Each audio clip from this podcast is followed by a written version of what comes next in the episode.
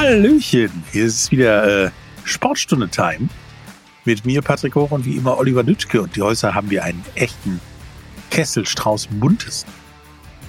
Potpourri. Ich wollte ja gerade so ein bisschen wie Sport machen, ne? Eins, zwei, drei, vor und zurück und vor und zurück.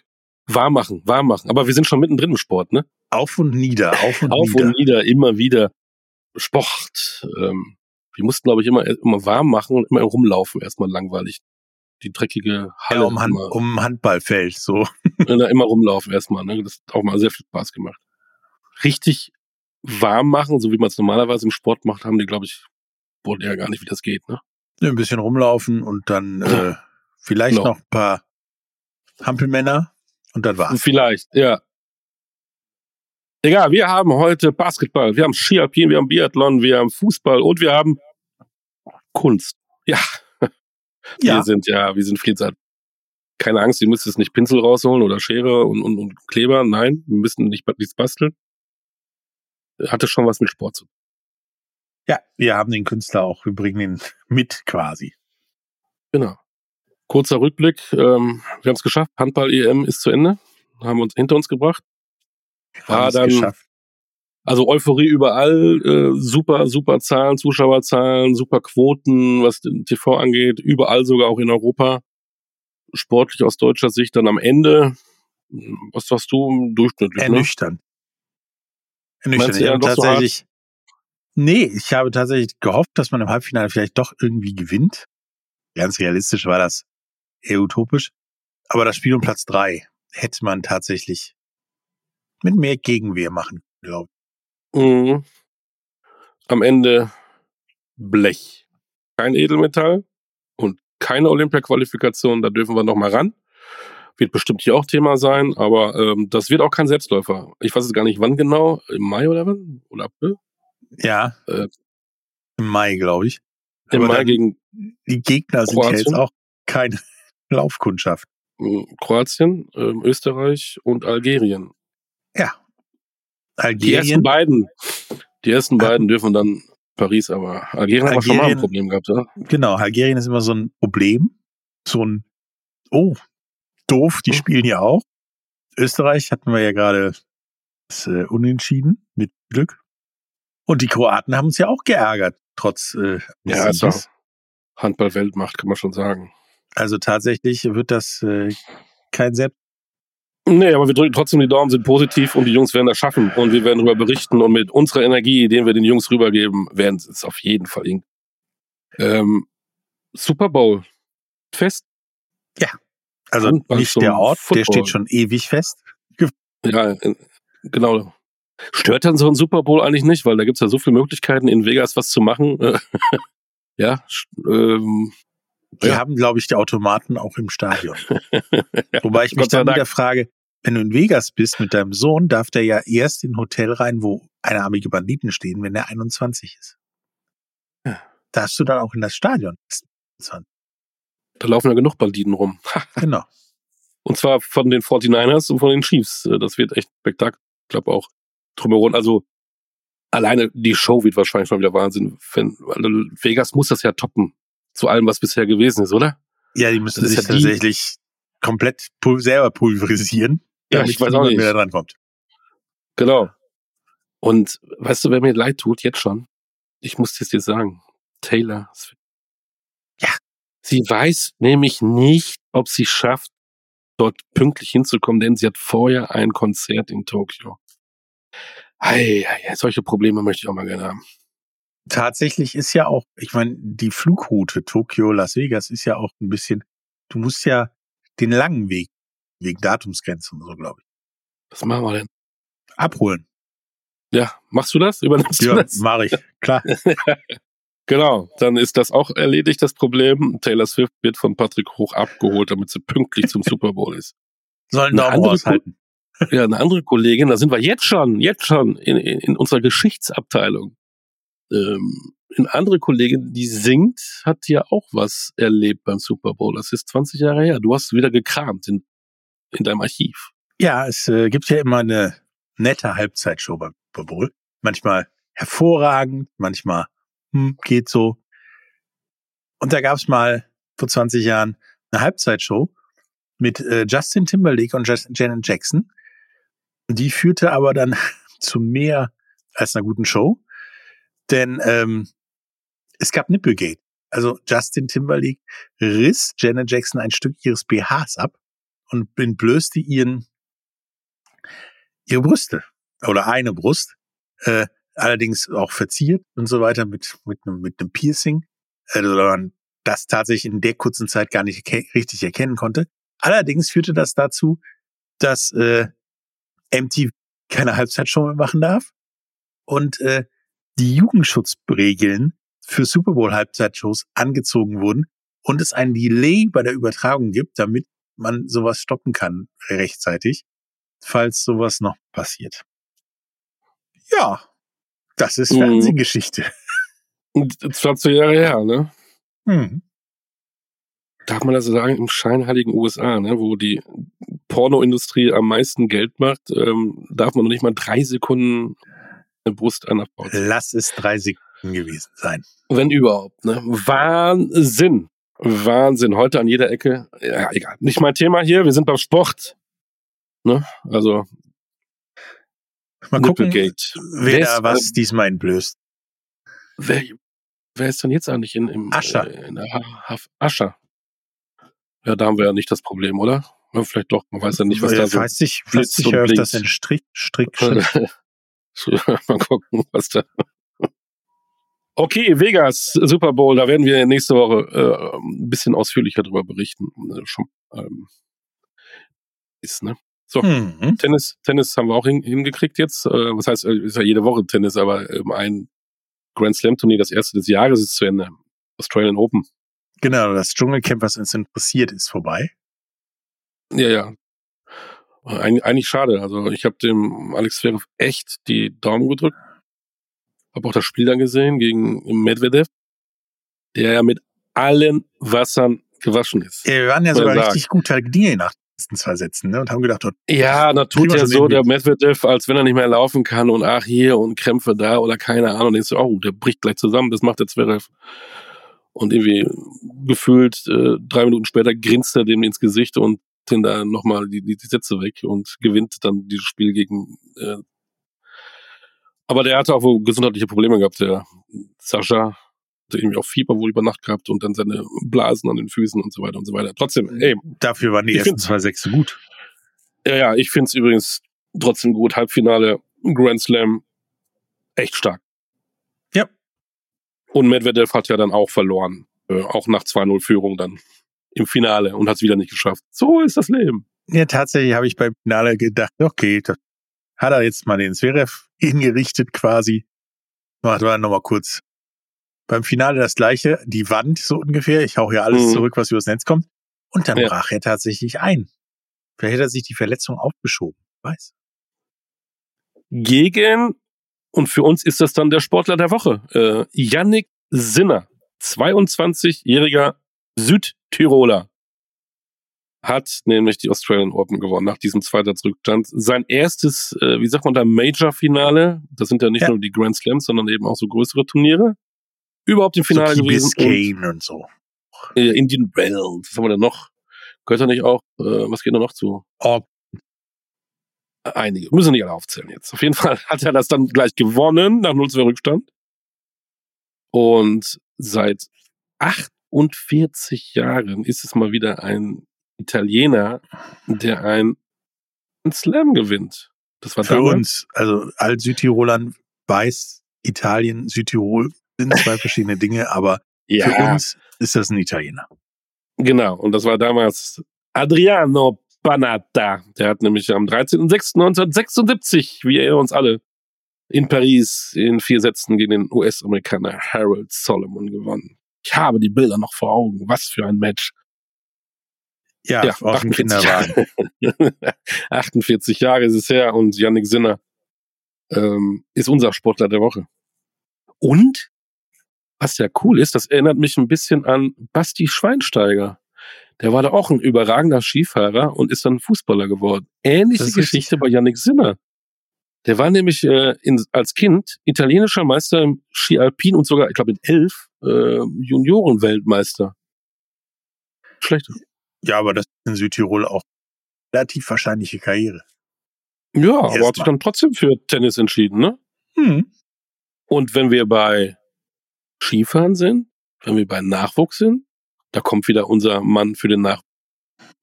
Die Vaterfigur, Patrick Hoch, ja. Ach, äh, wenn, wenn, wenn er mit, mit jugendlichen Menschen spricht, dann ist das wie in den Arm nehmen. Da fühlt man sich geborgen. Und da Ja, hattest du jetzt Pa- wieder einen gehabt, ne?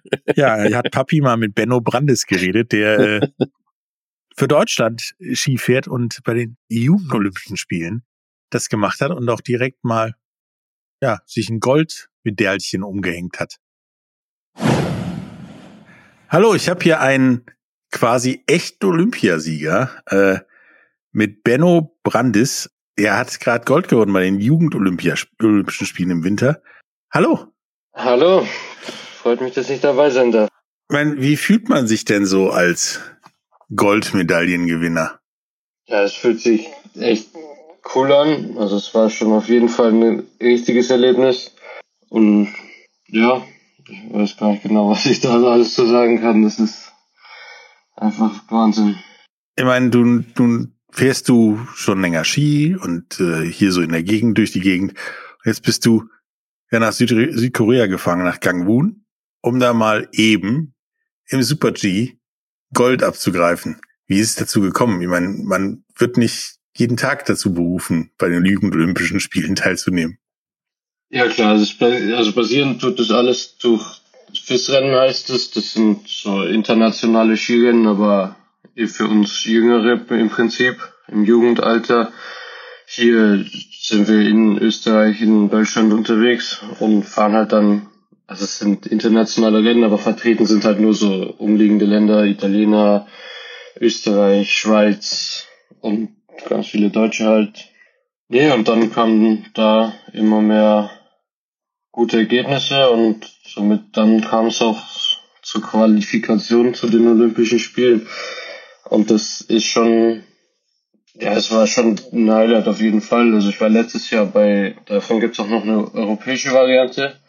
Die war letztes Jahr, da war ich auch schon dabei, im jüngeren Jahrgang. Das war, gut, da waren die Medaillenchancen deutlich geringer.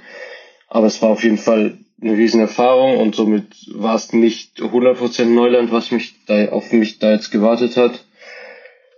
Und ja, das auch zweimal zu erleben ist völlig irre. Und jetzt genau war es im älteren Jahrgang in Korea die weltweite Olympischen Jugendspiele. Und das ist echt cool, ja. Ich meine, nun ist Ski Alpin so ein Ding, wo wir auch in letzter Zeit immer öfter mal uns drüber amüsiert haben und äh, drauf rumgehauen haben, weil es findet nicht statt, dann wird's verschoben, dann wird's doch nicht verschoben, dann dann wird was durchgezogen oder auch nicht. Ähm, wie ist das denn für dich als als junger Athlet, dass das im Moment alles so wackelig ist? Ja, es ist natürlich nicht einfach, weil es ist einfach, das sind unsere Aushängeschilder, die ganzen Weltcuprennen. Und wenn da, ja, dieses Jahr war es eigentlich nur das Wetter, das oft nicht mitgespielt hat und dann war entweder zu wenig Schnee, zu viel Schnee, zu viel Wind oder was auch immer da die Gründe waren und das ist schon, ja, es ist schade, da immer wieder, gerade am Anfang der Saison, so viele Absagen zu sehen. Nun fährst du ja weiter dann dann dann Ski und äh, versuchst du deine Karriere weiterzubringen und mal irgendwann zu den richtigen Olympischen Spielen zu kommen, nicht den Jugendolympischen Spielen, weil das ist irgendwann tatsächlich vorbei, logischerweise. Wie sieht denn das aus? Was planst du denn jetzt demnächst zu machen, außer endlich auszupacken? Ja, klar, auf jeden Fall. Also es waren definitiv zu 100% meine letzten Jugend-Olympischen Spiele, weil das ist immer nur für die U18-Jahrgänge, also die 16- und 17-Jährigen. Somit ist das definitiv das letzte. Genau, und jetzt geht's die Tage zur JWM nach Frankreich. Da heißt dann wieder Erfahrung sammeln. Das geht bis U21. Heißt auch da haben wir, ja, es, wir sind da, um Erfahrung zu sammeln für die späteren Jahre, die da noch kommen. Und genau, und somit geht's dann immer weiter, der Weg nach oben. Nicht, ein, nicht einfach, aber machbar. Genau, wie läuft das denn so allgemein ab? Ich meine, du hast jetzt, wir haben jetzt miteinander Kontakt gehabt und äh, du hast gesagt, ich muss jetzt erstmal Zeitverschiebung hinter mich bringen, auspacken und lernen. Und dann geht es natürlich erstmal weiter. Was machst du denn, wenn du nicht Ski fährst? Äh, Im Winter gibt's eigentlich nicht viel. Da ist entweder beim Skifahren oder Pause, Erholung und halt auch, also immer wenn ich daheim bin, ist eigentlich Lernen angesagt, weil die Schule wieder drückt. Wie immer. Ähm, jetzt demnächst, ja, Jugend-WM. Ähm, rechnest du dir irgendwelche Chancen aus oder äh, ist das eher so ein Ding, gucke ich mir an für die Erfahrung und dann war es schön? Ja, so halb halb würde ich sagen. Also es gibt eine U18-Wertung, die wird nochmal extra gewertet zu den großen. Da ist natürlich schon das Ziel, da was zu holen. Aber das, wo es jetzt was zu holen war, ist schon vorbei und der ganz große, das ganz große Event ist rum. Somit geht's da eigentlich primär um Erfahrung sammeln und dann, ich würde mal sagen, die, wenn man in den ältesten zwei Jahrgängen ist, die mitfahren dürfen, da, da kann man dann angreifen, aber bis jetzt ist es nur Erfahrung sammeln. Also hast du quasi auch noch Großes vor, aber erst mal lernen. Ganz genau. Ähm, jetzt gibt's ja andere Skifahrer, die haben schon, ja nicht ausgelernt, aber schon mehr gelernt als du wie zum Beispiel Linus Strasser, der im Moment in aller Munde ist, was Alpin angeht. Wie würdest du dich dazu vergleichen oder da, da gegenüber stellen? Ja, der Linus ist aktuell unser Mann im DSV. Der ist der Einzige, der aktuell in der Lage ist, Rennen zu gewinnen. Und das hat er jetzt auch zweimal in Folge gemacht, was natürlich wirklich cool ist. Ja, da zu vergleichen ist nicht einfach. Es ist, wir fahren im Prinzip komplett andere Rennen. Es ist bei uns halt primär national mit paar internationalen Konkurrenten und bei ihm ist es halt der Weltcup mit dem Besten der Welt. So ist es da nicht einfach zu sagen, wie, also sich zu vergleichen und ja, im Prinzip wir fahren beide Ski, aber der Linus ist zum Beispiel voller Slalomfahrer der fährt nur Slalom und kann sich halt komplett auf eine Disziplin konzentrieren. Und dafür ist es bei mir zum Beispiel noch zu früh. Ich bin aktuell in allen, allen Disziplinen aufgestellt. Also Slalom, Riesenslalom, Super G und Abfahrt. Und auch da wird früher oder später Prioritäten kommen, wo man sich dann auf, ich denke mal, zwei Disziplinen fokussiert. Also ich werde von mir, also ich möchte gerne nicht ein Eindisziplinfahrer werden. So. Damit hast du quasi schon meine nächste Frage beantwortet. Gibt es denn eine favorisierte Disziplin? Hast gesagt, möchtest du nicht werden. Ähm, welche sind denn deine favorisierten Disziplinen, sagen wir mal so von eins bis am Ende? Ja, es ist, also aktuell leistungstechnisch kommt es fast nur auf den Tag drauf an, ob es bei mir ein guter Tag ist oder nicht. Es läuft in allen Disziplinen rund. Das ist diese Saison echt cool.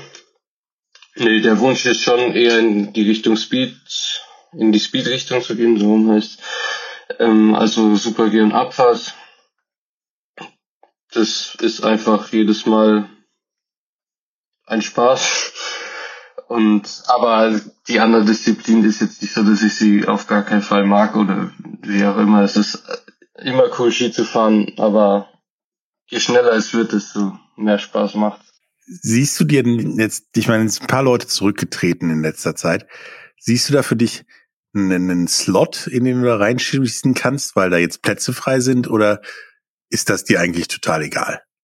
Klar, man sieht's, es fällt einem auf. Es ist ja auch mit es werden Plätze frei, so ist nicht, aber auf der anderen Seite muss man da auch ganz realistisch sehen, was soll ich jetzt schon im Weltcup? Ich würde da mitfahren, um dann am Ende, ich weiß gar nicht genau wie viel Rückstand, aber viel zu viel Rückstand zu haben. Und ja, das bringt einen auch nicht weiter, wenn man jedes Rennen komplett hinterherfährt. Somit macht es schon Sinn. Ich hoffe, dass halt dann im Europacup auch dann die nächsten Jahre immer mehr Einsätze kommen und man sich dann langsam hocharbeiten, aber zu schnell tut der Karriere, glaube ich, auch nicht gut, weil es ist einfach, da verliert man so ein bisschen den Ehrgeiz, wenn es immer so, ja, ich bin ja eh ganz hinten und dann, ob man mal eine Sekunde näher dran ist oder nicht, das ist auch nicht so, muss, so müssen zwischendrin schon immer mal wieder auch die Erfolge kommen und die würden zu 100% nicht kommen, wenn es jetzt schon zu weit oben ist. Also wäre dann quasi eher so ein lästiger Job, sag ich mal, wo du hinfährst, runterfährst und das war's. Ja, genau, das wäre.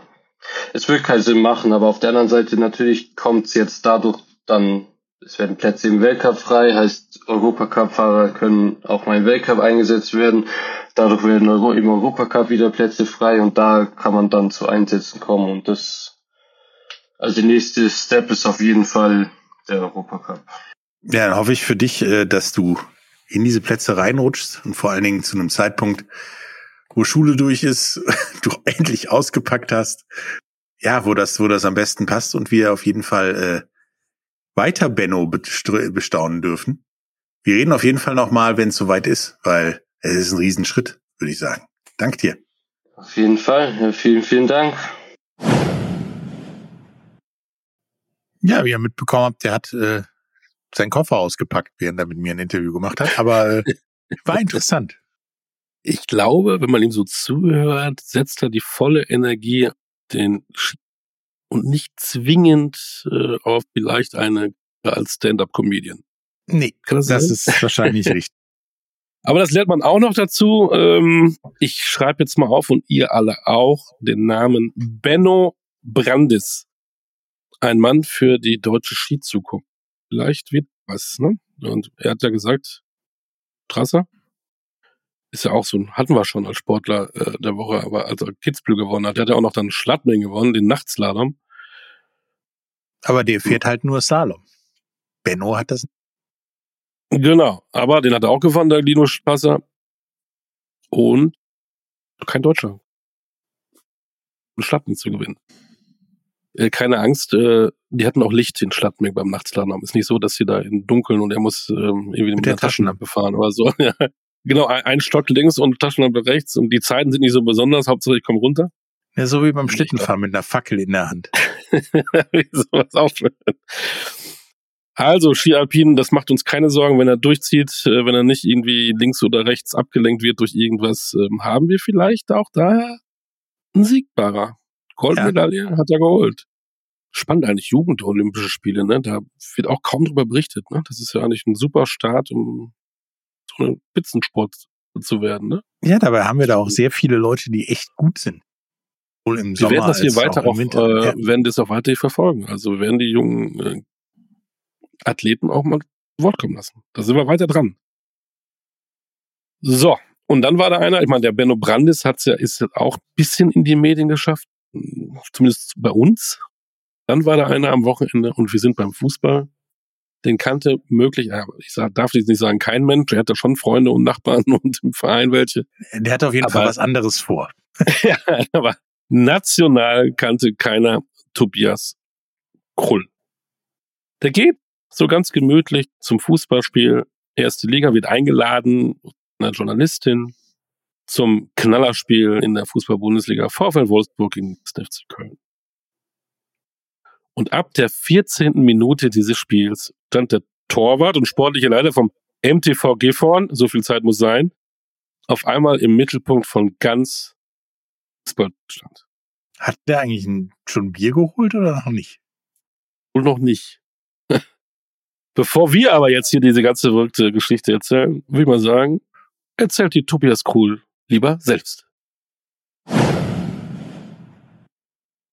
Tobias Kroll, schön, dass du dir Zeit nimmst bei diesen vielen, vielen Interviewanfragen, die du bekommst. Äh, natürlich die erste Frage, was hat sich denn bei dir geändert seit dem 27. Januar, Samstag, 15.50 Uhr circa?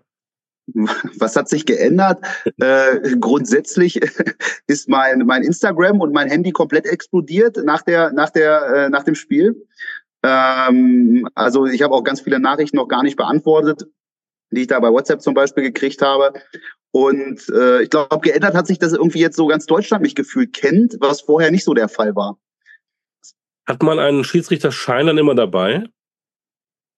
Früher war es tatsächlich so eine Faltkarte, die dann immer wieder abgestempelt werden musste. Ich glaube, seit zwei Jahren oder drei Jahren ist das jetzt virtuell in der DFB-Net-App, wo du auch die, die Spielberichte dann bearbeitest und so weiter. Also kannst du einen Schiedsrichterschein abrufen. Und äh, ja, in Wolfsburg im Stadion haben sie es tatsächlich dann online gecheckt. Also sie haben meine okay. Daten eingegeben, äh, haben einmal den Personalausweis angeguckt, äh, schnell, weil musste ja alles schnell gehen, haben die Daten einmal online eingegeben, haben gesehen, okay, ist aktiver Schiedsrichter und dann ging's raus im Prinzip. Ähm, die einen sagten nach der 14. Minute, anderen sagten nach der 17. Minute. Hast du es genau noch im Kopf, wann das genau war? Also laut Schiedsrichter, was wir in der Kabine hinterher noch besprochen haben, war es tatsächlich 14.00, wo unterbrochen wurde. Also genau 14 Minuten gespielt. Und äh, lustigerweise habe ich in dem Moment noch zu der Nicole, die mich eingeladen hatte, die neben mir saß, gesagt, Nicole, mach dir keinen Kopf. Äh, zur Not, ich habe ja einen Schiedsrichterschein, ich, ich könnte dann übernehmen oder einspringen, falls hier Not am Mann ist, aber aus Spaß halt. Ne? Ja, ja. Nicht, dass sieben Minuten später dann über den Stadion Lautsprecher gesagt wurde, wir brauchen jemanden, der einen Schiedsrichterschein hat, der jetzt hier die äh, Position des vierten Offiziellen übernimmt. Ja, und dann hat mein Arbeitskollege, der in Reihe 3 saß, vor mir, ich war in Reihe 5, der hat dann schon geschrieben, äh, Krulli, geh runter, mach das. Und ich habe gesagt, jo, dann gehe ich jetzt runter und bin dann halt die fünf Treppenstufen. Der Platz war halt, wie gesagt, auch so ein Zufall ganz gut dafür, weil ich halt wirklich in, innerhalb von zehn Sekunden dann unten war und habe dann den Sören Stork, den, den äh, äh, Schiedsrichter, der das Spiel geleitet hat, so ein Handzeichen gegeben. Der kam ja auch zu mir zur Bank, hat man, glaube ich, in den Medien auch gesehen. Dann hatten wir da kurz gesagt, dann sagte er, ja, äh, hast du einen Schiedsrichterschein? Ich sage, jo. Ich sage, ich kann das jetzt machen. Und dann sagte er, jo, dann komm runter. Und äh, dann bin ich rechts äh, durch so ein Tor gegangen, war plötzlich dann im Innenraum. Und ab da hatte ich, glaube ich, der Schiedsrichterbeobachter hat gesagt, in drei Minuten geht Spiel weiter. Das heißt, ruckzuck in die Schiedsrichterkabine ähm, er sagt, zieh deine Klamotten aus, ich alles ausgezogen, irgendwo hingelegt. Äh, dann hingen da noch die Klamotten vom ehemalig vierten Offiziellen, der ja dann Linienrichter wurde. Die habe ich dann angezogen. Also die waren ja, schon die waren, rochen schon nach Schweiß und so weiter, waren schon richtig. Glücklicherweise, der vierte Offizielle muss ja sich nicht so viel bewegen. Also die waren nicht so ganz durchgeschwitzt. Das Problem war, dass die eigentlich eine Nummer zu klein waren. Ja. Das war das größere Problem. So, da haben wir ein bisschen improviert. Da habe ich gesagt, hm, ich bräuchte irgendwie noch ein paar Sportschuhe. Dann haben wir gesagt, okay, ah, da stehen noch welche. Welche Größe ist das? 44. Okay, ich habe zwar 45, aber geht. Habe ich die angezogen. Unterdessen haben die mir dann das Headset reingebastelt äh, ins Ohr. Ich habe eine kleine Einweisung gekriegt, hier musst du drücken, wenn du reden willst. Und äh, dann irgendeine Uhr lag noch rum, die haben sie mir umgemacht. Dann habe ich so eine Schiedsrichter-Spielberichtskarte äh, gekriegt, wo du die gelben Karten, die Wechsel und, und die Tore einträgst. Mit irgendeinem Kugelschreiber, der rumlag, habe ich mir in eine Tasche gesteckt. Und dann hieß es, okay, Spiel geht los, geh raus. Ja, und das Alles war's. in drei Minuten. Krass in drei Minuten. Und normal brauche ich ungefähr eine Viertelstunde vor dem Training, um mich in Ruhe umzuziehen, weil mit 32 bin ich auch nicht mehr der Jüngste. Also ich brauchte immer so meine Zeit. Aber ähm, ja, in dem Fall ging es dann lustigerweise schnell. Ähm, jetzt überlege ich gerade, du bist ja dann noch in Shape, du kannst noch auch, wo es eine Nummer klein war, die Klamotten anziehen. Was wäre denn gewesen, wenn du jetzt, weiß ich nicht, ein 120 Kilo Schrank gewesen wärst oder, oder ein Schmalans Küchenmeister, der so irgendwie dünn ist? Äh, hättest du dann in diesen Klamotten reinsteigen müssen? Ähm, na, wahrscheinlich hätte dann am Ende irgendeine Jacke da noch gehängt von irgendeinem anderen, die wäre übergezogen und dann hättest du da vielleicht im Hemd gestanden oder was auch immer. Oder im Idealfall dann aus der Fankurve einer im, im Fußballtrikot, wenn es richtig blöd läuft, von einer Mannschaft von den beiden. Weißt du eigentlich, das müssten wir auch mal nachhalten, ähm, hätten die jetzt gar keinen gefunden in Wolfsburg? Oh, hätten die dann ohne vierten Offiziellen weitermachen dürfen oder wäre das ja, Spiel? Also genau, Spiel wäre nicht abgebrochen worden. Die hätten dann tatsächlich nur zu drittes geleitet und hätte es halt keinen vierten Offiziellen gegeben zu dem Zeitpunkt. So, dann stehst du dann da an der Seitenlinie. Guten Tag, Herr Kovac. Guten Tag, Herr Schulz. Hattest du Zeit, das mal für dich einwägen zu lassen oder warst du sofort unter Adrenalin und warst du das das Spiel und hier und da warst du sofort äh, im Thema? Nee, also du konntest dir tatsächlich aufgrund dieser sobald ich halt durch das Tor gegangen bin, gar keine Zeit hatte, einfach nur schnell umziehen, umziehen, umziehen, raus, hattest du keine Chance, dir irgendwie Gedanken zu machen, oh, was mache ich denn jetzt hier? Oder, oh, was hat denn das jetzt für Konsequenzen? Oh, oder kannst du irgendwas falsch machen? Hattest du nicht. Du bist dann raus, standest vor 25.000 Leuten, die du aber komplett ausgeblendet hattest, weil Du hast dann einfach gesagt, okay, ich habe jetzt den Job, ich muss jetzt hier vierter Offizieller sein. Und ich glaube, da ist das tatsächlich relativ egal, ob das jetzt äh, Kreisliga ist oder Bundesliga. Als Schiedsrichter sagst du, ich habe jetzt den Job, dieses Spiel mit der Regelauslegung nach bestem Wissen und Gewissen zu machen. Und ich glaube, da ist es auch egal, ob du in der, in der Kreisliga, ob deine drei besten Kumpels in der einen Mannschaft spielen oder nicht. Als Schiedsrichter machst du deinen Job. Also du legst die Regeln aus, dass die umgesetzt werden. Punkt. Und da war ich so im Tunnel, also ich habe auch nicht wahrgenommen, dass da 25.000 Leute sind oder dass vielleicht 4.000 Leute, äh, 4 Millionen Leute die Sky-Konferenz gerade gucken, weil da hast du dir keinen Kopf drüber gemacht. Du warst direkt drin und hast geguckt, dass du den Job machst. Und du hattest ja auch immer Technik im, im Ohr und überall dabei gehabt. Das, das bist du auch nicht gewohnt, ne? Nee, also in den Ligen, wo ich halt ges äh, gespielt habe oder wo, wo ich pfeife, da gibt's ja diese Position vierten Offiziellen erstmal A gar nicht. Und B war dann noch das Problem, dass das Headset irgendwie so einen Wackelkontakt hatte. Also stand ich immer, wer es gesehen hat, ich musste immer mit einer Hand in der Tasche da so ein bisschen rumdrehen, dass ich die Jungs wieder gehört habe. Weil, also erstmal hatte ich ja mit denen noch gar nicht gesprochen. Der Sören hat dann so ein bisschen übers Headset, so nach dem Motto, hallo Tobi, schön, dass du da bist und so weiter. Ich sag dir nachher die Nachspielzeit an und dann gibst du die bitte an den mit der, mit der Anzeigetafel weiter, damit er es hochhalten kann. Äh, aber das richtige Briefing mit den Jungs gab es dann halt auch erst in der Halbzeit ja, ansonsten hat es zum Glück ganz gut geklappt. Ich, also dadurch, dass ich ja selber mal beim VfL Wolfsburg bis zur Regionalliga in der zweiten Mannschaft damals gespielt habe ähm, und zum Beispiel mit so einem Sebastian Schinzilos von Wolfsburg noch zwei Jahre Teamkollege tatsächlich war, und mit mhm. Patrick Helmes zum Beispiel zusammengespielt habe, wo ich dann zum Thomas Kessler, wo der zu mir kam, gesagt habe, hast du noch Kontakt mit dem Helme, dann grüß den mal bitte von mir. Da hat er auch ein bisschen doof geguckt. Ich sage, was will der jetzt mit dem Helmes? Aber dadurch hatte ich nicht so die Berührungsängste. Ne? Also das wäre vielleicht bei jemand anderem auch so gewesen, oh, das sind jetzt alles, die ich nur aus dem Fernsehen kenne. Mhm. Aber ich kannte halt die VW-Arena an sich, weil ich da ja selber mit trainiert habe damals.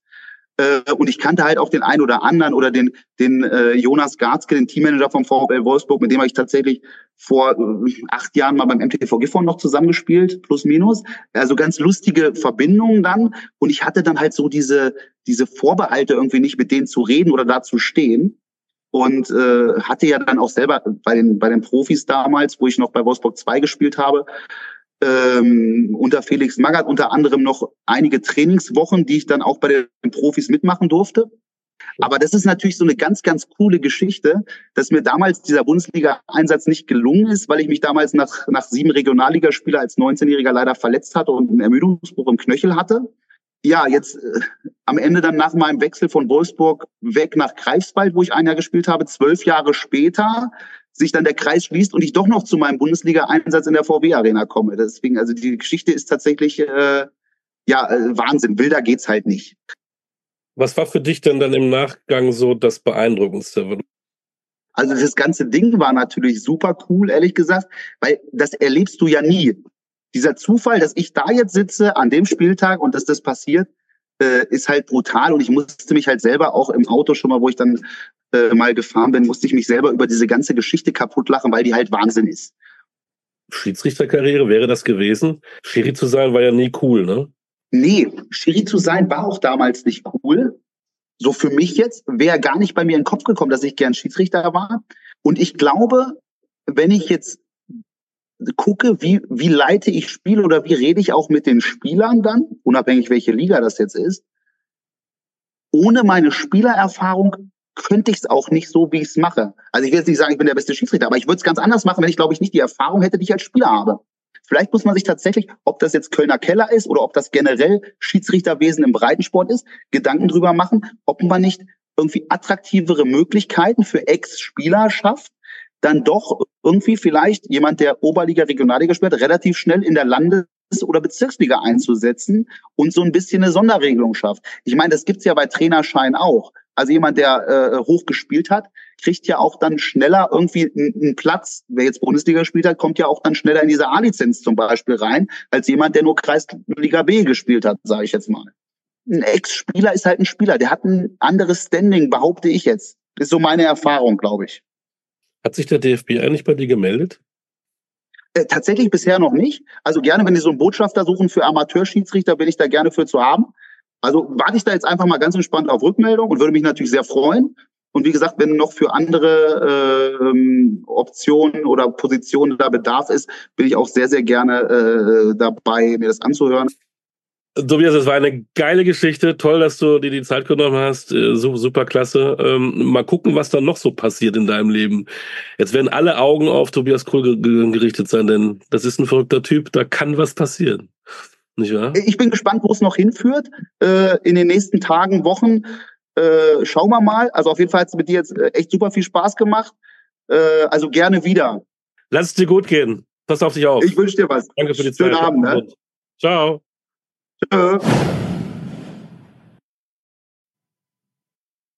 Ein verrückter Typ. Schöne Einblicke in diesen Tag und äh, jetzt äh, mal ehrlich, und wenn ihr Bock habt, hört euch das an. Ich habe fast eine Stunde mit ihm geredet. Was da noch alles abging mit den Medien, ähm, das, das können wir ja gar nicht hier alles darstellen. Äh, wie sein Trainer, Training früher unter Felix Magath war, wie er zum Schiedsrichterschein gekommen ist.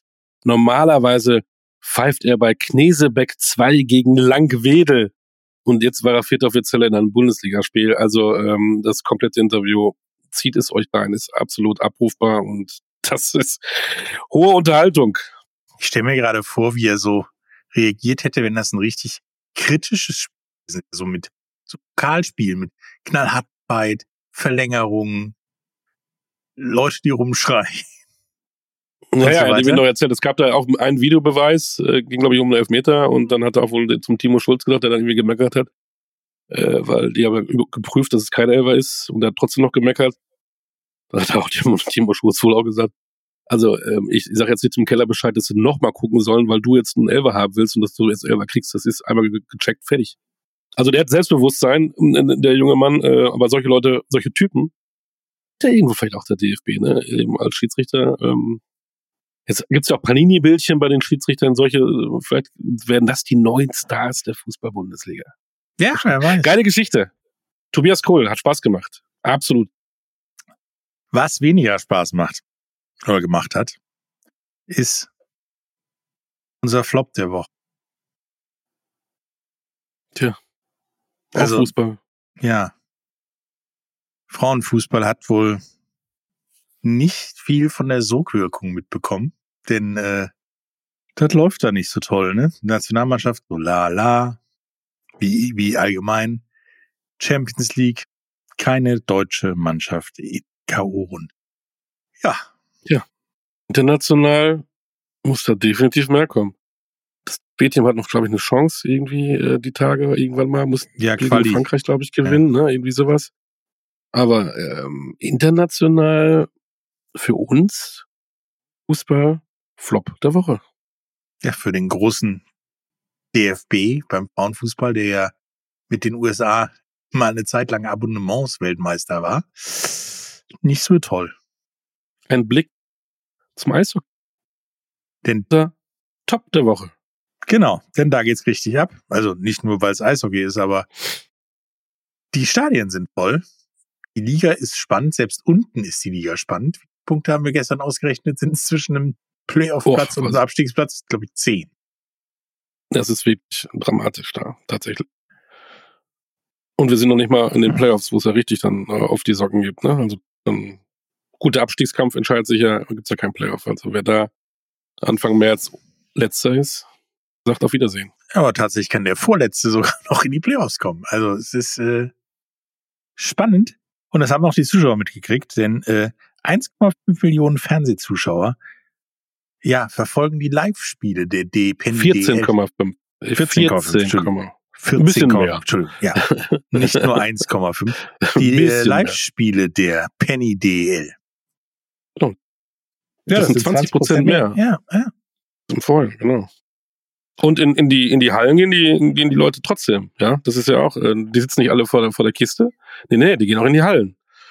Ähm, bei jedem der Penny DL gibt es steigende Zuschauer. Ja, so Schnitt hoch wie noch nie in der Geschichte der Liga. Irgendwas um die 7000 Zuschauer pro Spiel.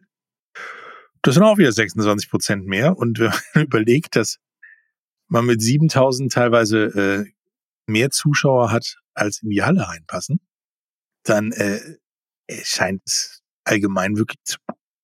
Absolut. Und auf die, ihren Social Media Kanälen läuft wohl richtig gut. Knapp drei Millionen User verfolgen das alles. Also ähm, unser Top der Woche Eishockey, voll im Trend. Und da freuen wir uns auf die WM. Dieses Jahr gab es da übrigens eine Medaille. Hm. Vor allen Dingen ist das ja das eine wird sicherlich, Vor ja, es ist äh, eine WM. das wird sicherlich auch ein. Thema werden bei uns. Ne? Hm. Da werden wir nochmal im Mai drauf gucken. Ne? Vize-Weltmeister So. Eishockey. Andere Sportart boomt dank der Weltmeisterschaft, denn Basketball-Weltmeister ist Deutschland. Richtig. Aber sportlich läuft es dann nicht so gut in der BBL äh, in Heidelberg. Ne? Da sind sie, glaube ich, Vorletzter. Wir haben eben über Abstieg geredet und als Vorletzter in der BBL bist du auch ein Absteiger. Sieht nicht so ganz so gut aus. Aber man kann ja auch mal ablenken. Genau. Und äh, tatsächlich will man ja auch Merchandise verkaufen und da hat ja sich Bayreuth tatsächlich was einfallen lassen. Und das Bayreuth, Heidelberg. äh, Heidelberg war Oh, wie kommst lassen. du auf Bayreuth? Ich, keine Ahnung. äh, und zwar das erste AR-Trikot. Das Augmented Reality Trikot. Neben der Tatsache, dass sie als erstes Mal Mannschaft ohne Trikotsponsor aufgelaufen sind. Genau deswegen. Äh, habe ich mich mal mit dem geschäftsführenden Gesellschafter äh, unterhalten, mit Matthias Lautenschläger, wie man denn überhaupt darauf kommt. AR Hallo, ich habe hier äh, Matthias Lautenschläger, geschäftsführender Gesellschafter der MLP Academics Heidelberg und wir sprechen über zwei Besonderheiten, die die am Wochenende geleistet haben. Einer davon war, sie hatten keinen Trikotsponsor und das andere erzählt mich, glaube ich, Matthias am besten gleich mal selber. Hallo. Hallo, schön, dass ich da sein darf. Ja, soll ich direkt was äh, erzählen zu dem Trikot? Ja, Ja, sehr gerne. Ähm, ich war im vergangenen Sommer äh, 22 auf einem Kunstfestival hier in Heidelberg, das Metropo äh, Metropoling Festival, ähm, wo diverse äh, urbane Kunstgebilde äh, ausgestellt sind und äh, auch sogenannte Murals. Das sind äh, Gemälde, die an häufig üblicherweise an Häuserfassaden angebracht werden, um das Stadtbild zu verschönern. Und da hat eins ist mir einfach ins Auge gesprungen. Das war eben ein solches Augmented Reality Werk ähm, von dem Bond True Love, mit dem wir jetzt auch unser Konzept umgesetzt haben. Und wo man eben, wenn man eine App, äh, installiert hatte und über die Handykamera dann dieses äh, Kunstwerk betrachtete, es anfing sich zu bewegen und von der Wand abzublättern. Und das hat mich ab da nicht mehr losgelassen. Und ich habe gesagt, okay, was man mit Kunst machen kann, das muss man irgendwie bei uns im Sport auch hinbekommen. Und wir hatten dann diverse Ideen. Am Ende ist es dann dazu gekommen, dass wir gesagt haben, äh, lass uns ein Kunstwerk in Form eines Trikots machen, wo wir dann eben diese digitale äh, Ebene über das physische Kunstwerk drüberlegen. Genau das passiert in diesem äh, Kontext über diese App. Und äh, weltweit etwas Einmaliges. Ich bin immer auf der Suche, wo man sich so ein bisschen abheben kann äh, von anderen, äh, Sachen anders anzugehen. Wir sind ja auch einzige BWL-Mannschaft mit Ärmeltrikots. Das mag der eine cool finden, der andere weniger. Ähm, viele Fans finden es gut, weil sie das eben auch in der Freizeit tragen können. Und ähm, ja, und so ist dann die Idee geboren und äh, du hast es schon erwähnt, äh, komplett ohne Trikotsponsor. Ähm, das ist natürlich, Künstler sehen sich nicht gerne verlinkt mit Sponsoren oder mit Unternehmen. Und äh, wir hatten dafür natürlich auch Verständnis, haben aber gesagt, wir müssen das erstmal mit unseren äh, jeweiligen Sponsoren abklären, äh, die ja immerhin für diese Werbeleistung auch äh, Geld bezahlen. Und äh, erfreulicherweise liefen diese Gespräche sehr gut ab, weil die alle gänzlich fasziniert waren von der Idee und auch eben äh, dahinter standen, äh, Teil eines neuartigen Projektes zu sein. Und äh, so kam es dann eben dazu. Und äh, ich glaube insgesamt eine sehr gelungene Geschichte. Ähm, wir haben dann die äh, Trikots in hundertfacher Fer- Fertigung ähm, herstellen lassen, äh, die alle durchnummeriert sind. Das sieht man dann auch vorne, eins von 100, zwei von 100 und so weiter. Und diese dann beim Spiel auch verkauft. Ich meine, nun kennen wir alle Augmented Reality irgendwoher, so Einrichtungshäuser, äh, wenn ich mir einen Computer kaufe, wie sieht der auf meinem Schreibtisch aus und so weiter. Nun habe ich dann dabei immer ein Handy vor der Nase. Wie war das denn beim Spiel? Das sieht für mich im Kopf ist das so, da saßen ein paar Zuschauer und die hatten alle ein Handy vor der Nase, um sich das Spiel anzugucken, oder war es doch ein eher normales Spiel? Es war ein normales Spiel. Ähm, wir hatten in der Kommunikation nicht so sehr darauf hingewiesen, wie das dann en Detail funktioniert. Wir haben das eher am Fanshop dann, wo man die Trikots ja auch erwerben konnte, erklärt den Menschen. Ähm, und im Spiel hätte es auch nicht funktioniert. Also wenn man jetzt von der Ferne auf die Trikots äh, gehalten hätte, hätte sich da nichts getan. Ähm, das funktioniert tatsächlich, wenn man das Trikot vor sich hat oder in der Nähe hat, dann funktioniert dieser Augmented Reality Effekt sehr gut. Aber auf die Ferne, man sitzt ja auf der Tribüne dann teilweise 30, 40 Meter weg.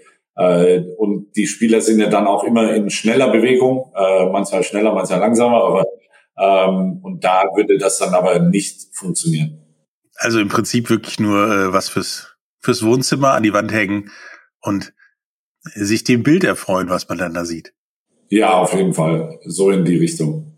Wie ist denn das angekommen allgemein? Außer die Tatsache, dass die Leute Trikots gekauft haben. Haben die euch die aus der Hand gerissen und war der Fanshop leer oder ist das eher schleppend gelaufen? Ähm, man muss dazu wissen, äh, ich glaube, es gibt eine sehr hohe Korrelation zwischen Merchandising-Verkäufen und sportlichem Erfolg.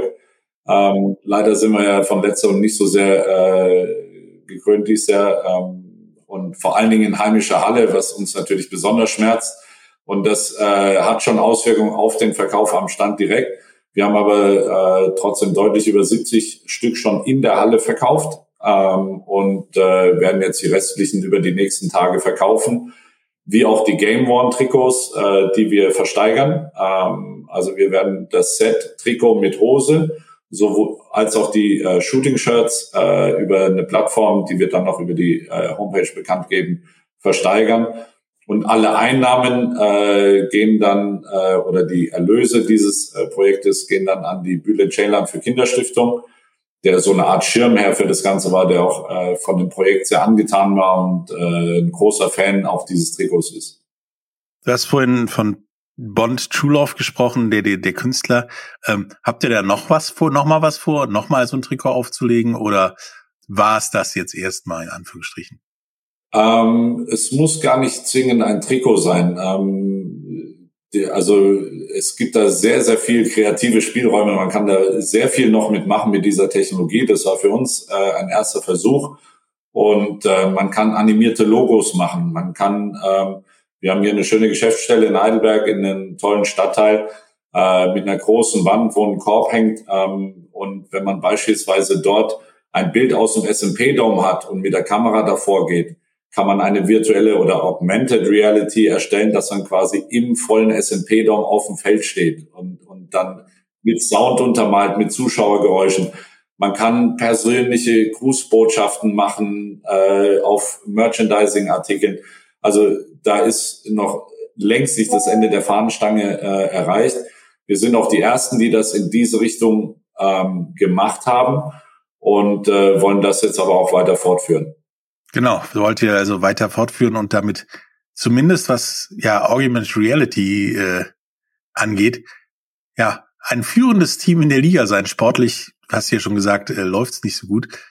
Kann das Augmented Reality ändern oder nicht? Äh, unsere sportliche Situation äh, wird dadurch, glaube ich, wenig äh, Einfluss oder darauf wird wenig Einfluss äh, gewonnen werden können. Ähm, aber es ist natürlich in der sportlich brisanten Situation, in der wir uns gerade befinden, kommt dann natürlich auch schnell das Feedback der Fans. Ja, konzentriert euch mal lieber auf das Sportliche oder auch wenn wir zum Beispiel den Spieler des Spiels nach dem Spiel küren. Ja, aber das sind einfach Life must go on. Also ob wir gewinnen oder verlieren, wir müssen unser Business machen und äh, die Dinge, die nebenher laufen, müssen vielleicht dann umso mehr sogar angepackt werden. Ja? Und ähm, ich habe da vollstes Verständnis für jeden, der frustriert ist. Ich bin, glaube ich, selber am frustriertesten über, über die sportlichen Abläufe, aber ich bin äh, hoch erfreut über die Entwicklungen, die wir abseits des Sportlichen in den letzten Jahren haben machen können. Und die werden wir weiter fortführen und eben auch mit innovativen Ideen einfach sich auch ein bisschen abgrenzen, neue Wege beschreiten. Und ich glaube, das ist auch etwas, was einen äh, Standort äh, durchaus attraktiv und bekannt machen kann. Ja, ich hoffe, dass es euch sportlich äh, besser gehen wird in Zukunft und es bergauf geht. Denn, ja, sagen wir mal, Zukunftstechnologie technisch, schwieriges Wort, äh, kann es kaum besser gehen bei euch, glaube ich. Äh, da gibt es, glaube ich, noch einige Projekte, die cool da sind. Und äh, da sprechen wir auf jeden Fall nochmal drüber, wenn, wenn ihr mal die ganze Halle Augmented Reality irgendwo abbildet auf einem Papierkorb oder Türrahmen oder irgendwie sowas. Danke. Ja, wir haben noch viel Pläne und äh, bleibt dran. Danke für die Zeit bei dir.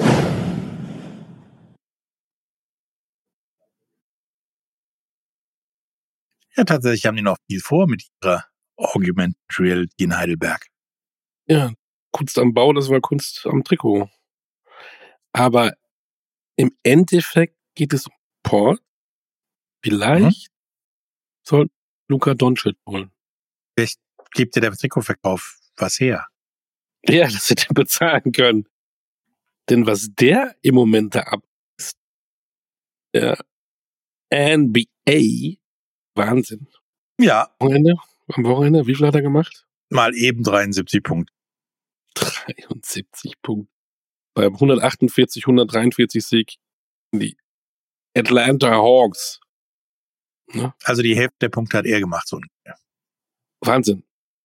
Der ist übrigens erst der zehnte Profi in der NBA-Geschichte, der 70 oder mehr Punkte in einem Spiel erzielte. 73 Punkte ist die vierthöchste Ausbeute überhaupt in der NBA. Ja, und wenn man bedenkt, dass manche davon die Punkte erzielt haben vor der Drei-Punkte-Regel, sind Leute von Luka Doncic nicht wirklich gut. Aber, ja, aber wenn ich Bill Chamberlain 100 Punkte in einem ohne Drei-Punkte-Regel. Krass, ne? Krass. Mhm. Aber der ist nicht mehr für Middleberg. Kobe Bryant, den wir auch noch in aller Munde haben, hat mal ähm, für die Lakers 81 Punkte gelegt.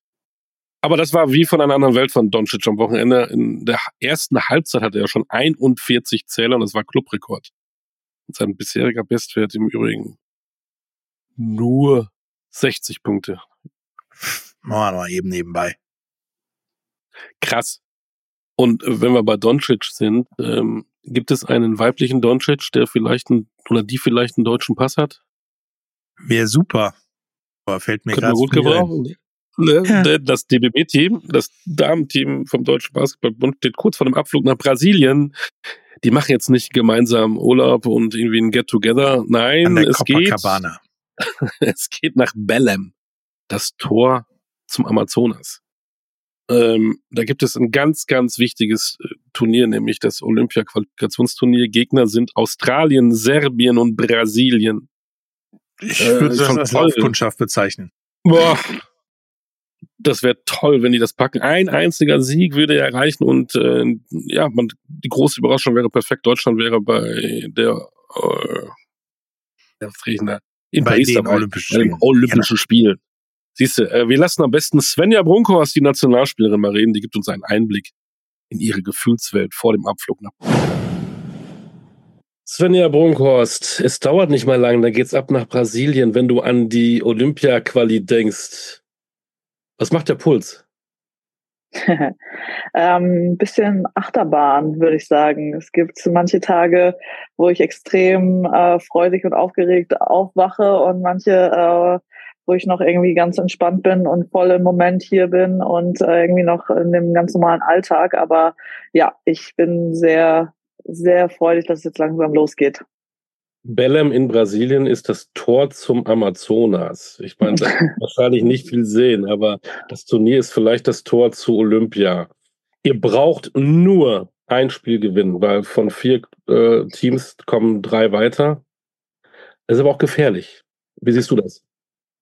Ja, total. Und ähm, ich weiß nicht, wer es mal gesagt hat, ähm, aber diese 16 Teams, die jetzt diese Chance auf zwölf Plätze haben, ähm, das könnte auch schon ein olympisches äh, Turnier sein. Also da ist jetzt wirklich äh, Brasilien jetzt letztes Jahr America Cup Winner geworden, ähm, richten das aus, also sehr große ähm, Ambitionen auf den, auf den, äh, auf die Qualifikation. Australien.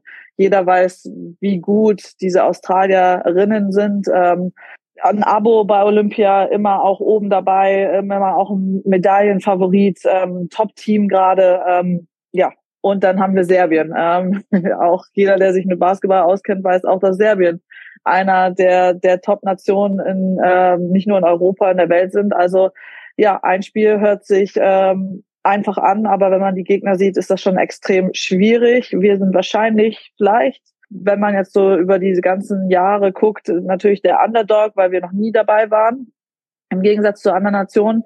Aber ähm, ja, wir gehen da natürlich ganz anders rein, ähm, auch wenn das vielleicht irgendwie von außen so scheint. Wir wissen um unsere Stärken und äh, ja, wir wissen auch, ein Sieg könnte es sein, aber es könnte auch eine Dreier. Äh, Konstellation werden. Ähm, also es sind, es sind sehr viele Möglichkeiten in dieser Gruppe.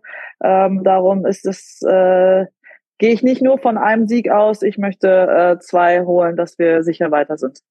Habt ihr euch durch das äh, gute Jahr 2023 tatsächlich auch mehr Selbstbewusstsein geholt, dass ihr auch mit breiter Brust dann nach Brasilien fahren könnt? Ja, ich denke schon. Also wir haben gesehen, dass wir ganz klar in Europa mitspielen können und haben eine sehr, sehr gute Europameisterschaft gespielt und haben jetzt noch zwei der besten Spielerinnen, ähm, gerade weltweit, ähm, mit den Sabali-Schwestern, die noch unser Team ergänzen. Ähm, auch wenn es im November noch ähm, ja ein Spiel extrem gut gelaufen ist, das andere so semi-gut gegen Italien, wissen wir, dass wir, ähm, ich glaube, den stärksten Kader seit, weiß ich nicht, oder ever haben äh, für das deutsche Nationalmannschaftsteam. Und so gehen wir da auch hin. Also ähm, das, das wissen wir schon. Und ähm, ja, sonst müssen wir da, glaube ich, nicht anreisen. Wie du sagst, äh, Bestbesetzung, fünf Spielerinnen, die entweder WNBA spielen oder auch Euroleague gut, dass sie zuerst gegen Serbien spielt, europäisches Niveau habt, um reinzukommen, oder hättest du lieber einen anderen Gegner am Anfang gehabt, am 8.2.? Nee, ich finde es, glaube ich, sogar echt ähm, eine perfekte Ausgangssituation für uns. Ähm, ja, das Serbien-Spiel, wir haben ähm, bei der EM um Platz 5, 6 war das das Spiel, was wir ja da bei der EM relativ hoch verloren haben, aber ich glaube, bei uns war komplett die Luft raus. Wir haben unser Ziel erreicht und das war dann eigentlich eher so ein bisschen weiß ich nicht, wenn wir auch jetzt äh, im Bereich Scouting und Vorbereitung auf Serbien unser Spiel angucken, dann ähm, ja, greife ich mir selber manchmal an den Kopf, was wir da selber gemacht haben. Oder aber man war einfach äh, ein bisschen, bisschen durch und darum ist das die die Revanche. Wir wissen genau, was auf uns zukommt. Ich glaube, wir haben äh, jetzt schon echt gut vorgearbeitet, dass das genau ein Gegner ist, der uns gut liegen kann und vielleicht einfach ja erstmal einen Euro europäischen Gegner, um in dieses Turnier zu kommen. Dann haben wir Australien vermeintlich ja den stärksten Gegner in dieser in dieser Gruppe oder das, das stärkste Team und hinten raus Brasilien. Ähm, also ich finde den Plan für uns eigentlich sehr gut, dass wir hinten raus das Duo Die gegen Brasilien haben, auch wenn das wahrscheinlich stimmungstechnisch äh, gigantisch werden könnte. Aber ich glaube, dass das auch ein sportlich ganz ganz ganz wichtiges Spiel für uns sein kann. Hilft das eigentlich, wenn man weiß, dass die Männer ja auch irgendwie sowas Fantastisches geleistet haben, dass die auch gegen vermeintliche Favoriten, Stichwort USA, Halbfinale, gewonnen haben? Oder ist das bei euch, äh, spielt das gar keine Rolle? Ja, also nee, ich glaube jetzt nicht wirklich. Ähm, wir müssen unseren eigenen Weg finden. Wir haben, glaube ich, auch gezeigt, dass ähm, im Kollektiv, dass man da einiges schaffen kann. Darum sind wir letztes Jahr bei der EM so erfolgreich gewesen. Da haben wir auch vermeintlich schon äh, Favoriten geschlagen, weil wir geschlossen als Team ähm, gezeigt haben, dass wir jeder für jede kämpfen und ähm, da haben natürlich die Männer haben das genauso gemacht und waren da auch ein Paradebeispiel dafür, wie man äh, individuelle Klasse mit äh, Kollektiv verbinden kann. Und das sollte unser Vorbild sein, ähm, dass man das halt einfach weiter pflegt. Und dann müssen wir aber trotzdem unseren Spielstil weiterfinden, äh, unsere Werte, für was wir stehen als Frauennationalmannschaft. Und ähm, aber wir gehen, glaube ich, auch ganz klar diesen Weg dieses Kollektivs, dass wir nicht, ähm, wir haben individuelle Klasse, aber äh, das Team steht immer drüber. Problem, dass ihr in Brasilien spielen müsst? Klima, Zeitzone oder spielt es keine Rolle? Ähm, ich bin gespannt. Ähm, es ist, äh, glaube ich, konstant über 30 Grad und äh, hohe Luftfeuchtigkeit. Ähm, sehr, den, es soll den ganzen Tag regnen. Ähm, ja, klar, das macht was mit uns. Das ist, glaube ich, unser großer Vorteil, äh, dass wir natürlich mit den Brasilianerinnen ähm, das erste Team sind, das in Brasilien anreist. Ähm, vielleicht einen kleinen Vorteil vor den Serbinnen, die sehr spät anreisen, was wir gehört haben ähm, um uns einfach darauf vorzubereiten. Wir haben auch versucht, schon im Vorfeld so ein bisschen, äh, wir hatten eine, einen äh, Vorschlag von unserem Medical Team, äh, Beat the Heat, äh, wie wir halt einfach schon so ein bisschen auf das Klima äh, vorbereiten können, hier aus der Ferne Und ähm, ja, dann wird man sehen. Also äh, wir haben, glaube ich, genug Zeit, uns da zu adjusten. Ihr habt zuletzt im November miteinander gespielt. Jetzt haben wir Ende Januar. Das Turnier ist im Februar. Wie war der Austausch bis heute? Wie habt ihr euch vorbereitet? Habt ihr Videos bekommen? Wie hast du dich auf die Gegner bisher vorbereitet? Wann ging das los? Es ging wirklich eine Woche nach dem Novemberfenster ging's los. Wir haben jede Woche einen Zoom-Call, ähm, eigentlich jeden Montag äh, abends und 10 Uhr deutsche Zeit ist äh, die äh, internationale Zeit für unsere ja, Spielerinnen im Ausland, äh, Kanada etc. Am Anfang auch noch, mit Satu in China. Das war die Zeit. Äh, wir haben uns jetzt eigentlich zwei Monate konstant, äh, außer eine kleine Weihnachtspause, haben wir uns äh, wirklich wöchentlich getroffen zum Zoom-Meeting, haben unterschiedliche Sachen besprochen, von Werte, Regeln etc. bis zu Spiel. Ähm, Vorbereitung, jetzt natürlich auch schon auf Serbien Scout, ähm, als auch unsere Sachen, was wir machen wollen, offensiv, defensiv, weil wir einfach zu wenig Zeit haben, das äh, in, in äh, Brasilien alles durchzugehen. Und äh, ja, ich glaube, die Vorbereitung ist sehr, sehr professionell gewesen. Ähm, wir sind komplett im Bilde, wir wissen, was abgeht, ähm, wie von Hotel bis Halle bis ähm, unseren Tagesablauf in Brasilien wissen wir schon seit weiß nicht wie lange. Also es gibt jetzt eigentlich kaum noch Sachen, die wir die wir nicht wissen. Und äh, ich glaube, das war sehr, sehr wichtig, dass wir auch konstant diesen Austausch in, in der Gruppe hatten, ähm, mit, ja, alle einfach auch mal sehen, dass es halt egal, ob jetzt die Spielerinnen alle in ihrem Verein sind äh, oder irgendwo auf der Welt, dass wir doch trotzdem connected sind. Was wird das für dich bedeuten, bei Olympia dabei sein zu können? Kurz gesagt, alles. Ähm, sportlich definitiv ist das, ähm, wieso ich äh, vor ein paar Jahren so gesagt, fünf gegen fünf erstmal den Rücken äh, zugewandt habe und mich für 3x3 entschieden habe, weil ich da gesehen habe, dass da eine Möglichkeit ist, sich für Olympia zu qualifizieren. Ähm, da war es mit 5 gegen 5 noch sehr weit entfernt.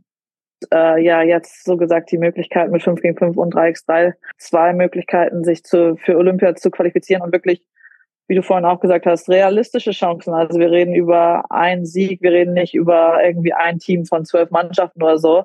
Ähm, die Ausgangssituation ist wirklich greifbar und ja, sportlich ist das das absolute Nonplusultra, glaube ich, für ähm, fast alle Athleten, vielleicht die Fußballer ausgenommen, die irgendwie ihre Weltmeisterschaft haben, äh, reden sonst, glaube ich, alle von, von Olympia. Und ähm, dass ich das noch irgendwie in meiner Karriere überhaupt so eine Möglichkeit haben kann, ähm, so ein OQT zu spielen, ähm, es selbst in der Hand zu haben, es, es äh, bedeutet mir gerade sehr viel. Wir drücken die Daumen, wir werden das beobachten. Gott sei Dank wird es im äh, Free TV bei Magenta Sport übertragen, was ja auch wichtig ist, ja. auch beim Sport. Ähm, Wenn es hart auf hart kommt, gegen Brasilien wäre das äh, deutsche Zeit 24 Uhr, aber dann gehen wir einfach alle mal später ins Bett, das macht gar nichts. Ist okay, ein Kaipi alle zu Hause machen und dann geht das schon. In diesem Sinne, wir drücken alle Daumen, wir verfolgen das. Alles Gute, bleibt gesund, habt Spaß. Und diesen einen Scheißsieg, den holt ihr auf jeden Fall. Ich hoffe auch und ich denke auch. Ich bin mir ganz, ganz sicher. Alles klar. Dankeschön. Ja, mach's gut. Ciao. Tschüss. Hast du Eis-Sieg gesagt, äh, Scheiß-Sieg gesagt? Ich habe Scheiß-Sieg. Dieser eine Scheiß-Sieg. Und sie hat äh, äh, darauf hingewiesen, dass man dann Alkohol trinken sollte. Pirinia. Also, hm, jetzt kriegen wir Shitstorms ohne Ende. Wahrscheinlich. A, wie ich rede, B, ähm, genau, Einfluss auf Alkohol. Sei es drum. Kannst du ähm, einschlafen, wenn das Spiel nicht so läuft. genau, wir drücken Svenja und ihren Kolleginnen natürlich alle Daumen. Und ich bin auch mit ihr wieder verabredet, dann vor diesem nächsten, wie sagt sie so schön, OQT beim 3x3 im Mai geht's dann los. Ähm, diese Sportart und diese Disziplin haben wir auch noch nicht gehabt bei der Sportstunde, auch spannend. Frag erstmal auf jeden Fall, ob sie bei beiden dann teilnimmt oder nicht. Ja, eben. Ähm, ich wollte das jetzt eigentlich auch. Es gibt auch noch andere ähm, Themen, die ich mit dir besprochen habe, im kompletten Interview zu hören. Aber dieses 3x3-Turnier im Mai habe ich mal weggelassen, weil sie soll sich jetzt erstmal auf Brasilien konzentrieren. Ne? Sonst ist das vielleicht auch psychologisch alles ein bisschen schwierig. Total nett, die Sven, ja. So, wir haben ja genügend Daumen, die wir drücken können, ne? Müssen ja nicht nur bei den Basketballdamen äh, die Daumen drücken. Zwei? Wir, Genau, es gibt Damen und Herren, die haben auch eine Weltmeisterschaft vor sich. In ja. Tschechien. In Tschechien, im schönen Novi Mesto. Was sich nicht nach Tschechien anhört, aber egal. Ja. Hättest du jetzt Italien gesagt, ne? Wahrscheinlich eher, ja. Genau. Das ist die tschechische Skihochburg. Und da werden unsere Athleten und Athletinnen vorbeikommen und versuchen, Medaillen zu holen. Denn dort ist die Biathlon-Weltmeisterschaft. Mhm. Und wie ihr es gewohnt seid, bei so großen Events wollen wir natürlich auch Experten da reinholen, die uns da ein bisschen reinführen, was haben die Deutschen denn eigentlich für Chancen und Möglichkeiten. Nicht wahr? Weil, ähm, ich weiß nicht, bist du ein Experte im Biathlon?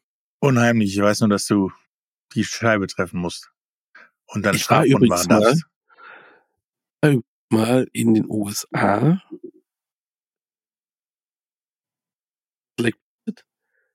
Was ist in Utah? Ähm, Salt Lake City. Salt Lake City. In Salt Lake City war ich und ich, das war im Sommer, ich durfte aber mal an so eine Schießanlage, musste mich da auch hinlegen, liegend schießen.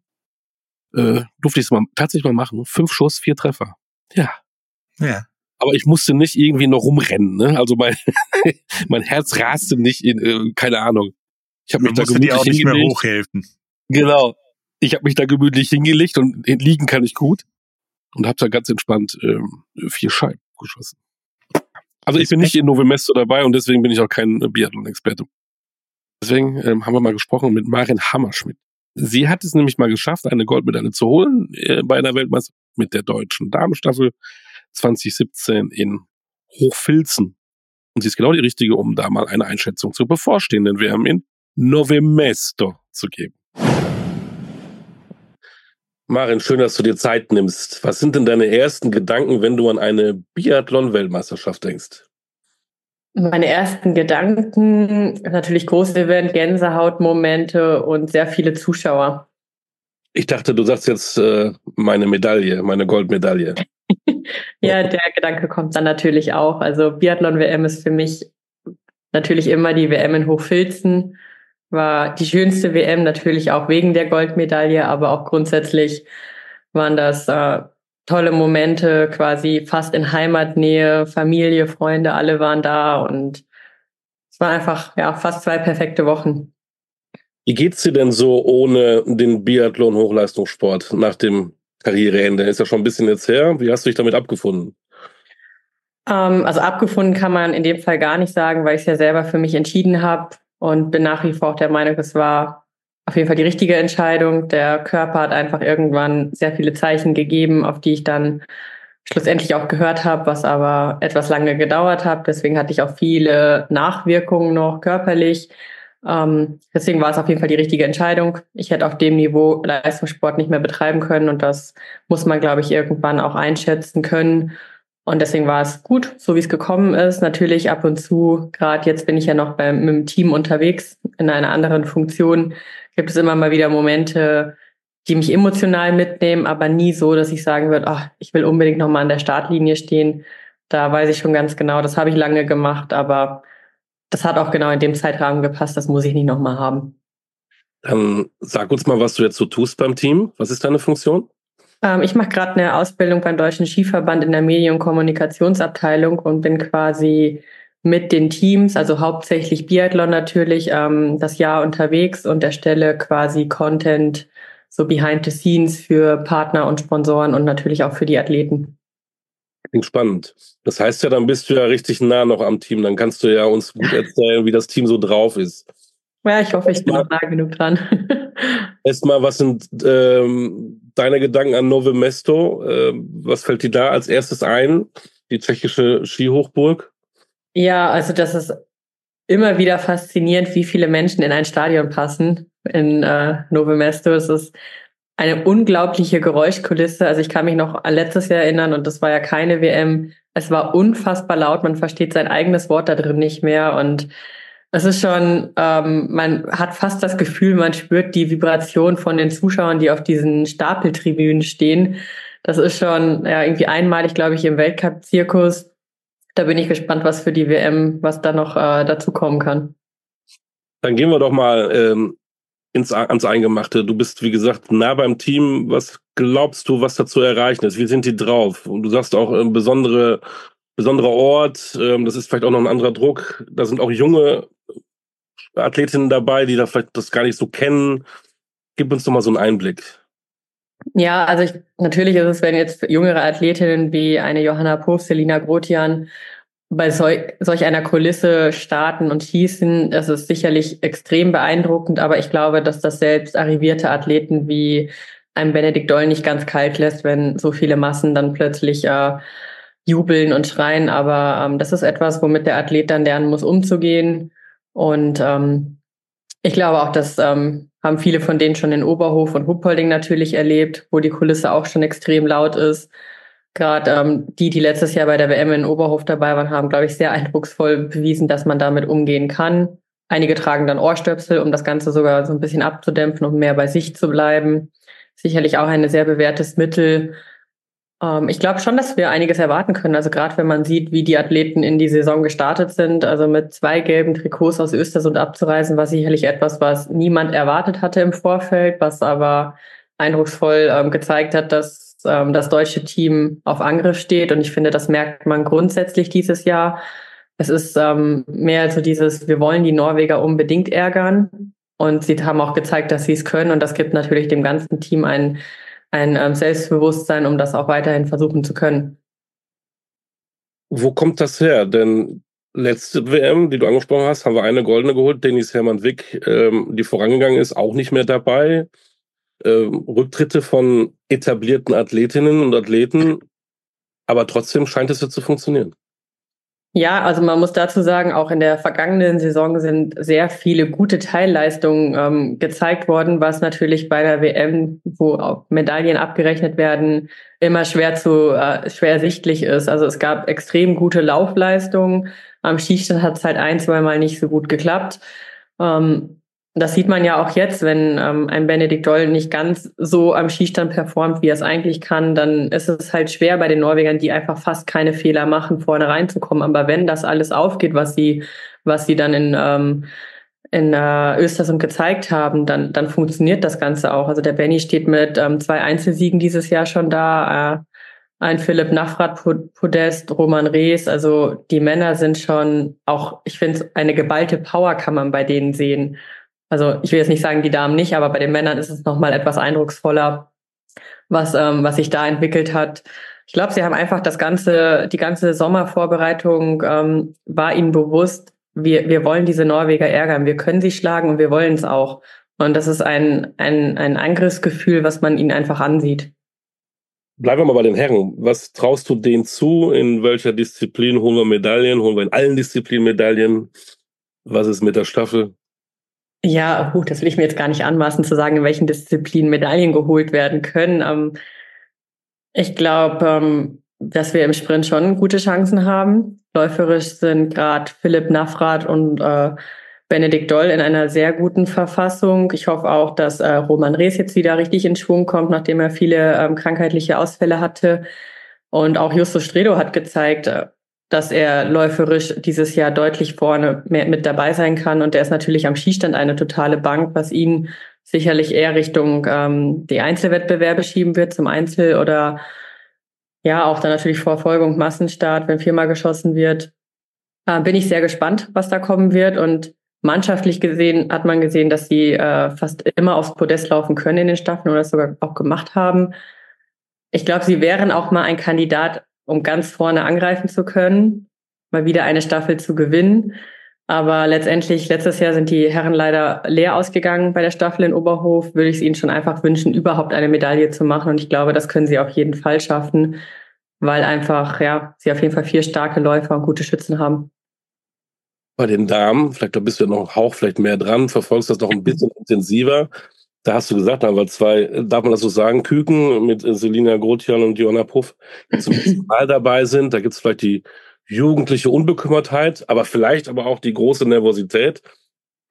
Eine Selina würde ich fast gar nicht mehr als äh, Rookie oder Newcomerin oder Küken bezeichnen, weil sie schon sehr viel Erfahrung hat sammeln können.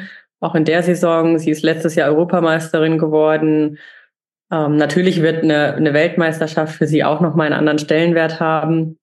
Aber das ist auch gut so. Es ist gut, bei solchen Sachen immer frisch zu bleiben und dass das auch noch was mit einem macht, weil das zeigt auch, der Sport, ähm, auch wenn man viele Wettkämpfe in einer ähm, Saison hat, es müssen noch Besonderheiten da sein. Und ich glaube, ähm, ob man jetzt von denen viel erwarten muss, das weiß ich nicht.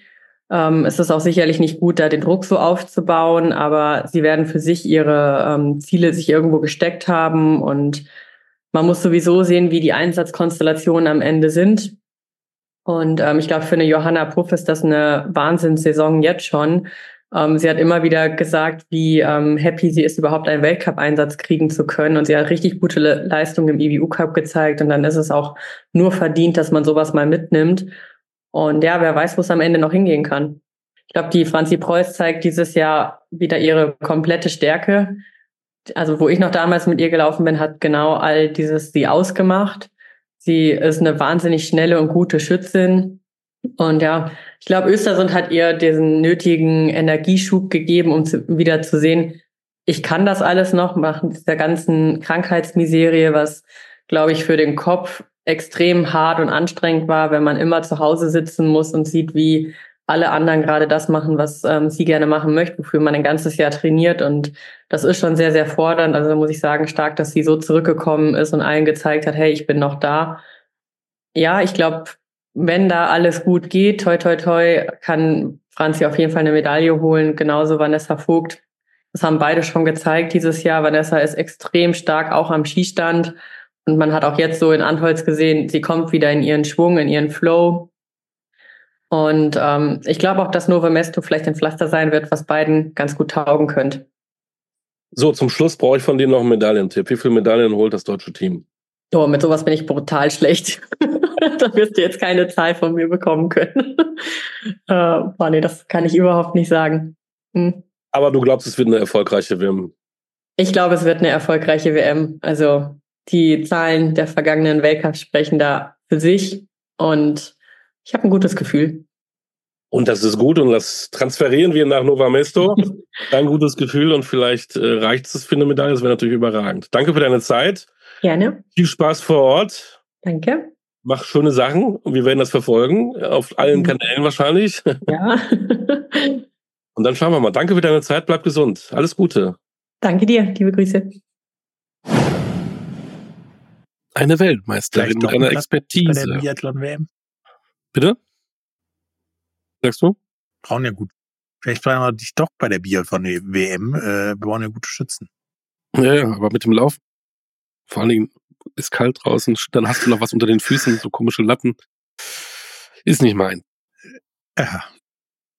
Also, das war die Weltmeisterin mit einer Expertise, Marin Hammerschmidt. Ähm, da gab es noch mehr Themen, Druck bei Weltmeisterschaften, warum die Norweger einfach so überragend sind. Der Nachwuchs in Norwegen ist ja auch schon wieder Weltklasse. Wir haben aber auch einen guten Nachwuchs in Deutschland. Ähm, viele Themen, die wir besprochen haben, hört euch das an. Das lohnt sich. So. Ist geschafft. Jetzt geht die Sportwoche weiter los. Quasi. Nächste Sportstunde, nächste Woche. Genau. Äh, der ganz normale Sportalltag in den Ligen, Weltcups in den Wintersporten und, und, und glaube ich, kein ganz, ganz, ganz großes Event, glaube ich, an diesem Wochenende, oder? Keine Grand Slam. Ich weiß Pro gar nicht, Europameisterschaften, Weltmeisterschaft, Pro Bowl, ja, so die, die Jux-Veranstaltung. Immer, immer noch auf Hawaii wie damals? Oder? Nein, mittlerweile in Las Vegas.